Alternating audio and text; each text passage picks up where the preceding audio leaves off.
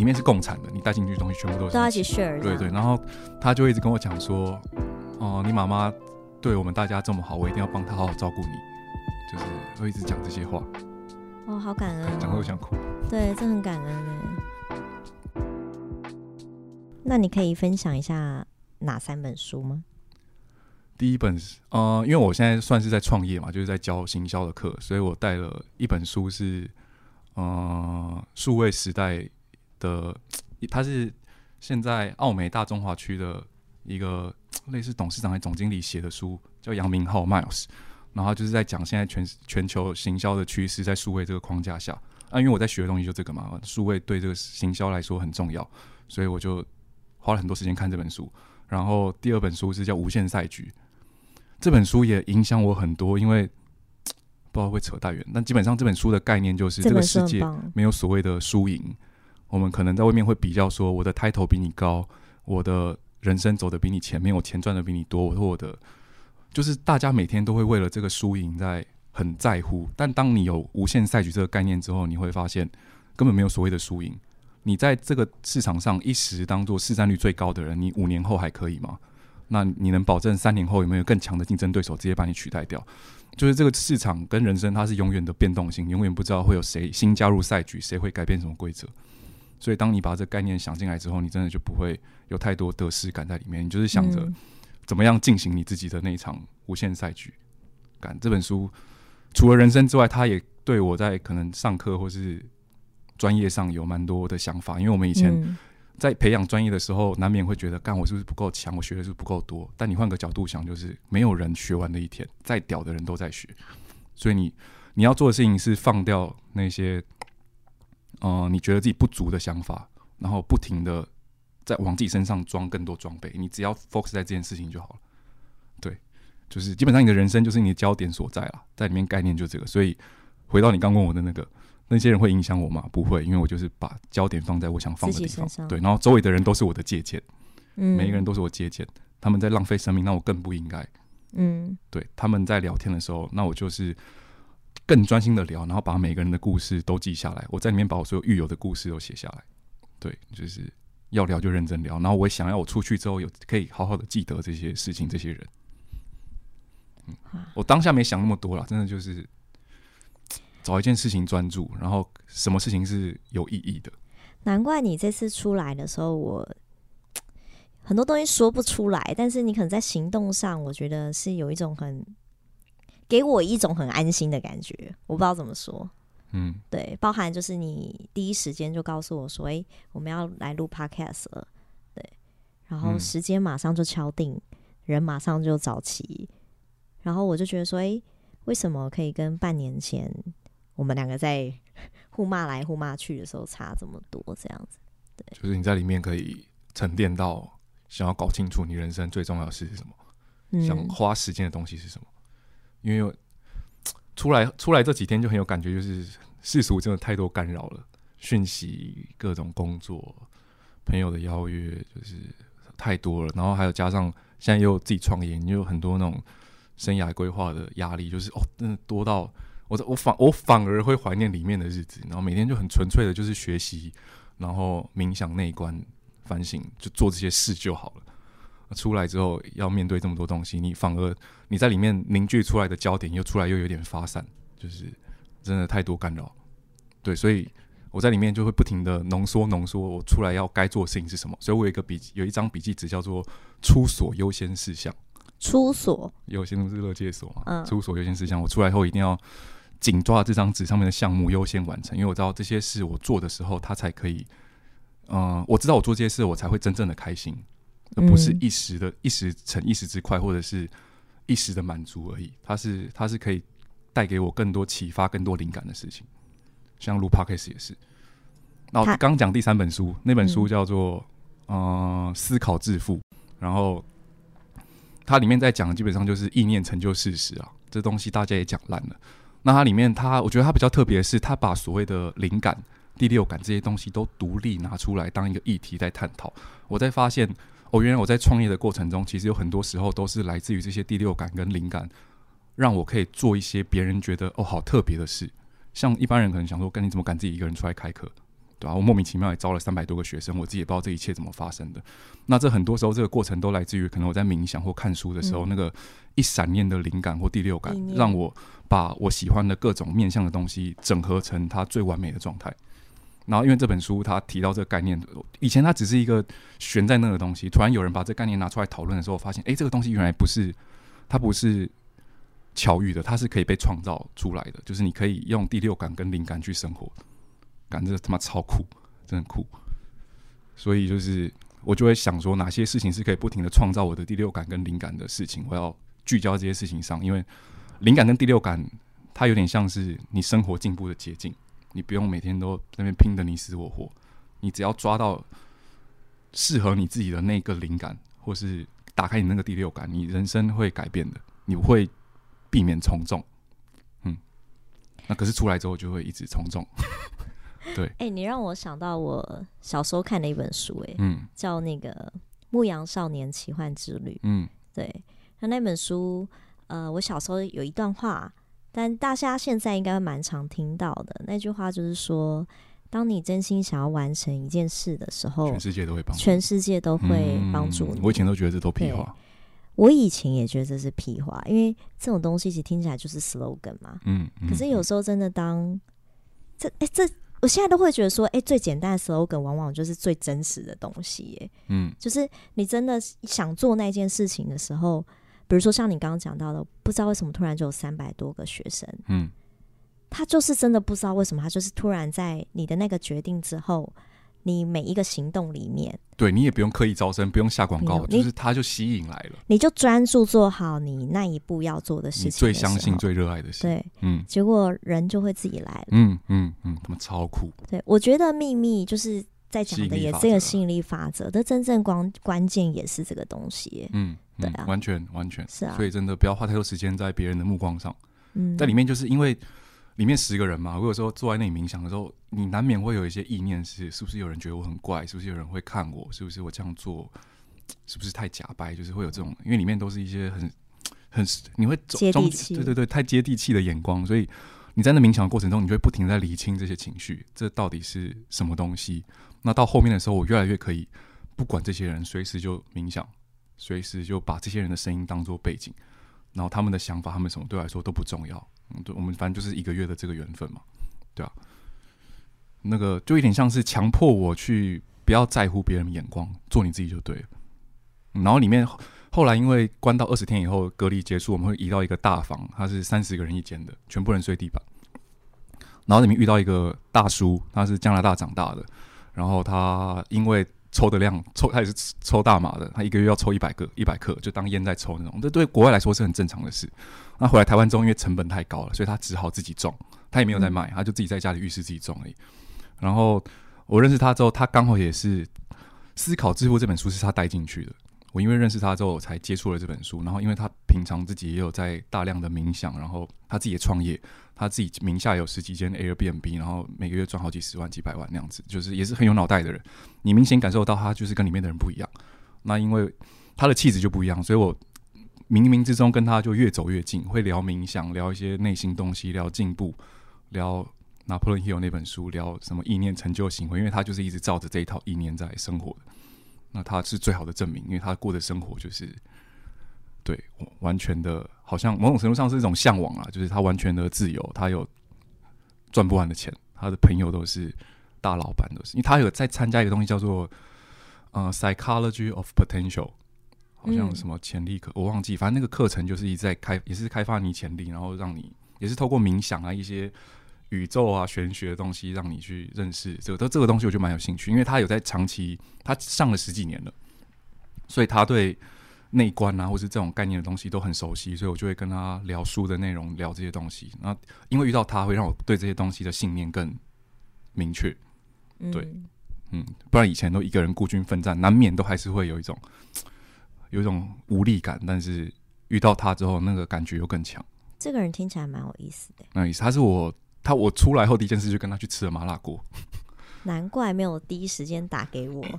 就是就是一个可以交的朋友啦。然后我们又是两个里面唯二的大麻，可是我很好奇，那为什么他会被进去啊，因为在台湾种大麻就很多器材，嗯你可能在买一些器材的时候，它的上游早就被盯上了。那你因为买了，警察就会判断你可能有在做从事相关的事。他是他是突然某一天家里被二三十个警察冲，然后在他家做了一整天的笔录，因为就是各种犯罪证据啊什么的，干他妈超酷。他明明就是一个一般人，他他做了很多善善善事，是一个思想很正面，然后也喜欢帮助人的人。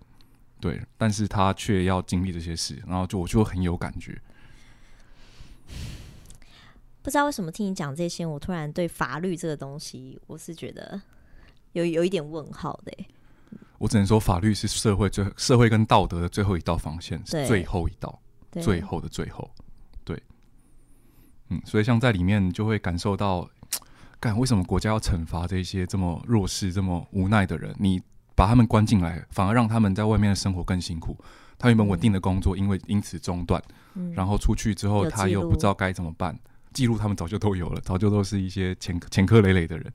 对吧？所以你就会觉得，干他们这样出去一定更辛苦，周围的人对他们更失望，他们的人生会更陷下去。他们的他们的资源跟接收到的爱就是有限嘛，嗯所以当他被强迫中断，他周围的人又再次对他失望的时候，他至少又更自我放逐。这个循环是，嗯，这也是为什么里面的人七八成都是回国客，就是嗯包含台湾监狱一样，就是真的多到里面蹲的都是就会一直想为什么国家要惩罚这些人，然后这个惩罚的目的是什么？一开始他们我在进去前啦，律师也跟我讲说，其实电影观察乐界其实他是把你们当病人在治疗的。说真的，里面的生活比监狱还惨，监狱还可以下工厂工作，因为你有事做，时间就过得快。但你去关去乐界所的时候，你是他就把你一个人锁在那个地方，剥夺你的隐私权、你的自我意识、你的所有权，所有的东西都把你拿走。对，所以真的是，所以在里面会蛮认真的在思考法律，包含像我自己这件事情，就是我也不是在靠它赚钱，我只是在分享一个我觉得对我人生有帮助、让我快乐的东西。我也没有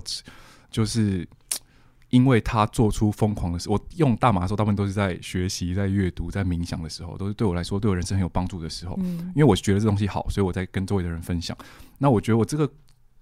起心动念只是这样做，但国家却花了整整一年的时间，我跑了可能一百次的法院，花了一堆的钱，然后再处理我这样子的一个人。但我明明只想要，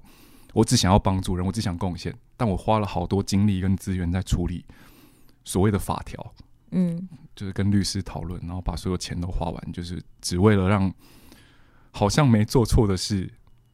然后要想办法去承受这一切。当然啦，嗯这东西它终究非法啦，终究非法，因为国家没有法律还是没办法运作。但这世界本来就是很多无奈，嗯，对但只能说不是非黑即白，有太多的灰。是啊，而且这个黑这个白到底是谁来定义这件事？唉，有权有势的。对，讲到底都其实还是有权势的人。我很怕把这个话题讲的太愤世嫉俗了，其实不会，我觉得这是很可以公开谈的一件事情啊。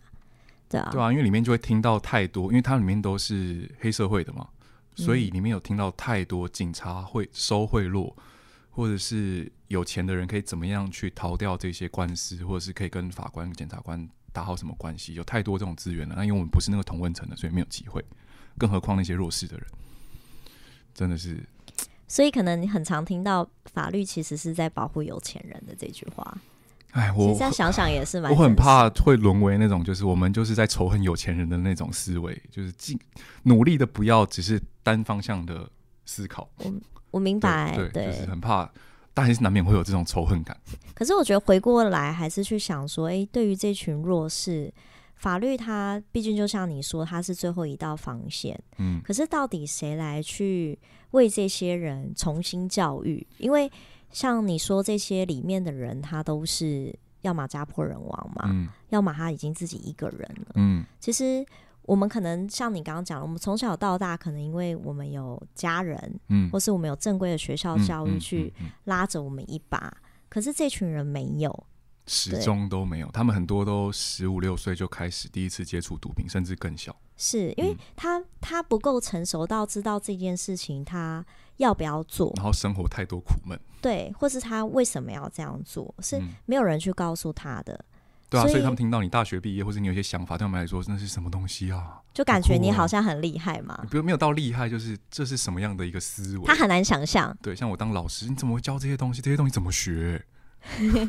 我就试着可能跟他们解释我在干嘛，对他们来说都是一个另外一个世界的东西。可是我就嗯只会诈欺耶！如果我想要会这些东西，我可以做什么吗？其实只会诈欺也不错哎，可以教一下吗？有机会慢慢聊，我在里面大概了解一下诈欺的那个流程，分三层的设断点，然后等我们之后有机会聊。OK OK，有没有好好吸收跟沉淀这些东西？突然讲起来，真的会有很多想法跑出来，嗯，对啊，我觉得你之后还是可以慢慢去分享啊，可以啊，可以啊。对啊，如果没有因为因此被很多人封锁或者是怎么样的话，我觉得大家应该也会很好奇吧。难免啦。但这个世界就很多种人嘛，一定很多种人呢、我一定也要承受有些人会对我批评，或是觉得我这样做就是不对的，是啊难免。啊，我的个性就很容易被影响啊。那这是我的课题，我要想办法克服。嗯，对啊，嗯，反正努力做自己觉得对的事，努力。我觉得这样听起来，就是今天我对，呃，说对你啦，但我先讲大麻这东西好了。其实，其实给我一个蛮大的心得是，我觉得这世界其实蛮多东西它都是中性的，嗯，对它它的本质其实是中性的。嗯那是因为我们去赋予它一个意义，被掌握资讯的那个控制的人是赋予意义的，像媒体啊，有权势的人啊，有权势的人，对啊，制定法律的人啊，政治人物啊等等。去告诉你说这个东西是好是坏。对，而太多的大众可能都选择在第一时间就直接去相信这个资讯。这蛮像会想到焚书坑儒，控制思想对。他觉得你在影响我统治，所以我必须要把你变成怎么样。这就关系到也像嬉皮主义、LSD 这些东西，他们其实都是那时候的美国总统为了避免可能民族的意识，嗯、个人的意识太强去影响他统治，所以他要禁止这些帮助你启蒙、帮助你认识自己的一些药物或等等。嗯，这这到底是什么是错，什么是对，很难讲啦。他当然他一定有很多的坏处，但但就很多阴谋论在这里面啊。对啊，所以就是真的，你没没有真的对跟真的错啦。但你要批评前，就先了解脉络。我只能相信这件事，是啊，嗯是啊，就是而且就会有一种，比如说像你刚才讲，我就觉得，哎、对啊，为什么我的起心动念明明只想我自己专注的时候用这个东西，可是我最后却沦为这样的下场？里面八九成的人基本上都是自己用，他们抱持一个想法，就是我抽我的毒，让我我没有干涉别我，没干涉人，我不伤害任何人。你在新闻上看到那些会抢劫或干嘛，那都是极少数坏人中的零点一趴才会干这些极端的事。他们已经是逼到走投无路了，但大部分的人都还是有他的良善在，即使是关在监狱中的人，里面的人可能甚至比这个社会的人还要善良很多。嗯像里面有一个，他做毒品就是为了，呃，因为他知道市面上有太多，举例来说，像 K 他命里面，他们可能会有些非法一些为了赚钱的公司会在里面掺一些玻璃粉，让它原本的少少的量变得很多，可以卖更多钱。那那个东西对人体是很有直接伤害的。很多有非常多毒品都是为了，因为它非法不能控管，所以它被掺了很多不好的成分在里面，只为了让你达到一样的感觉。那他的想法是，他是虔诚的佛教徒，那他就是会去想办法，他做大量的研究，读超多书，他自己很漂亮，是一个啊，这这不扯太远。然后他就是一个研究很多东西，他就只为了做出一个你验尿验不出来，对你身体也没有任何影响、没有任何副作用的 K 他命。他说他他号称他的 K 他命是验尿验不出来的，就是非常纯，对身体没有任何影响。你吸身体吸收之后就完全直接消化，就直接排除掉那种，没有什么特特别影响。那他就是会把他赚的这些钱去帮助他下面的那些他叫做弟弟妹妹阿迪亚阿梅亚他带的人，就让他们过好的生活。然后他又很喜欢帮助人，所以他在有空的时间他就去做工地。他觉得要帮助人的钱就是要用自己的血汗钱，他才可以积所，他叫做布施，对，或是积所谓的阴德。对他觉得这样子才是他相信的人生。那这是错的吗？我觉得难说，只是因为他经历的人生跟他获得的资源是这个样子。嗯，对，哇，他也蛮特别的欸，他也是我一个有在联络的，像我们最近可能就会约说，他他有在收集各国的币，就是那个金币，他金他想要跟我买，因为之前出国可能有留很多有的没，他说可不可以出来跟我拿，就会跟他约这样子，那我也要认识他。也是一个很有灵性，他在里面都在看佛经啊，然后他在里面做任何事都是走做第一个，都默默的做，也不跟任何人太多交流。他还因此这样树立敌人，就是大家会觉得你干嘛一直这样做，然后，然后他又重听，所以很多人在跟他交流或干嘛的时候，就会很多误会，非常误会他是不是没有在听说对，或？是对，然后是觉得他就没有在理你理你，或者对，他就很常被觉得你没有在理他，或者在讲自己的东西，对，然后就他就很辛苦。但在我眼，他们就会私底下一直讲他的坏话。那我其实曾经试图想要多说点什么，但好像也没必要。但因为他的好善良，我其实都看在眼里，那就所以就是多陪陪他。我在里面跟他算，他几乎很常跟在我旁边，一个四五十岁的大叔，对啊，算是一个啊。他蛮巧的，他真的是不管是在静坐睡觉的时候，刚好他说他是他是三四八七，我的下一号，他都在我旁边，所以他就是很常都会做任何事都会想到我，帮我拿什么或分什么给我吃，就是他也很照顾我。然后他因为我妈有去看过我两次，他有送很多零食进来，然后你会分给他，没有那个里里面是共产的，你带进去的东西全部都是大家一起 share。对对，然后他就一直跟我讲说，哦、你妈妈对我们大家这么好，我一定要帮她好好照顾你，就是会一直讲这些话，哦，好感恩、哦，讲的我想哭。对，这很感恩呢。当下听可能没有什么，但是 他他是一直认真的挂心的这件事，嗯，嗯，然后什么叫你不要再，他们叫什么揍派，不要再做坏事，对，不要让妈妈难过，嗯，一直嗯。一直讲这些，一直讲一直讲，他超爱讲，因为他重听，然后就是想到什么就一直讲，我有时候会觉得烦，但知道他重听就算。了，然后我有时候后面也是懒得跟他聊天，因为他没办法，他没办法交流，他听不到。嗯，他一边听得到，一边听不太到了，所以常他可能因为这样很久了，可能因为工地那个生理影响耳朵坏掉了，嗯，所以他已经活在一个他自己的世界，就是他就一直讲他想讲，他也不一定在听你说话，他就讲他相信的东西，所以有时候跟他聊天偏累，但又知道他的善良，所以就是 就你能感觉到他就是对对你的关心是很本本心的东西，因为他就是做各种事都会想到你，就是只想到你。我觉得你其实还蛮幸运的欸，就是我听完你这样分享，我觉得老天爷对你还蛮幸运的，就是哦我相信嗯你这一招真的没有白走。对，我可以讲说，他是我目前人生我觉得最幸运的一段。嗯，我我相信。他他目前在我感受到的定位是这种感觉，嗯，嗯，因为可以理清重要的人、重要的事，然后更了解自己，这样。嗯，只想把时间花在真正重要的事情上。嗯，嗯。好，嗯，我们的第一集呢，其实虽然跟我们两个预期的走向是不太一样的，比我比我想的还聊得顺，对，因为我怕我不知道说什么。其实其实认识小杜的各位朋友们应该也都知道，其实他平常看到的样子就是很好笑嘛，对吧？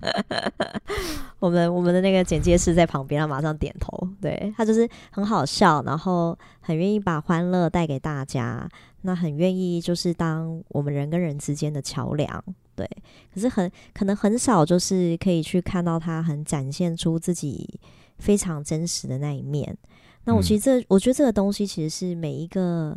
可能我们出社会，或是我们开始慢慢长大的时候，就是会变成一个这样的过程嘛。每个人都有这一面啦，每一个人都是有这一面。你有没有机会表现或是感受到？你有没有一个契机，或是你有没有一个勇气，让你去表现回那个可能很真实的你自己？就是嗯很可能你最放松的方式是，你不用嘻嘻哈哈，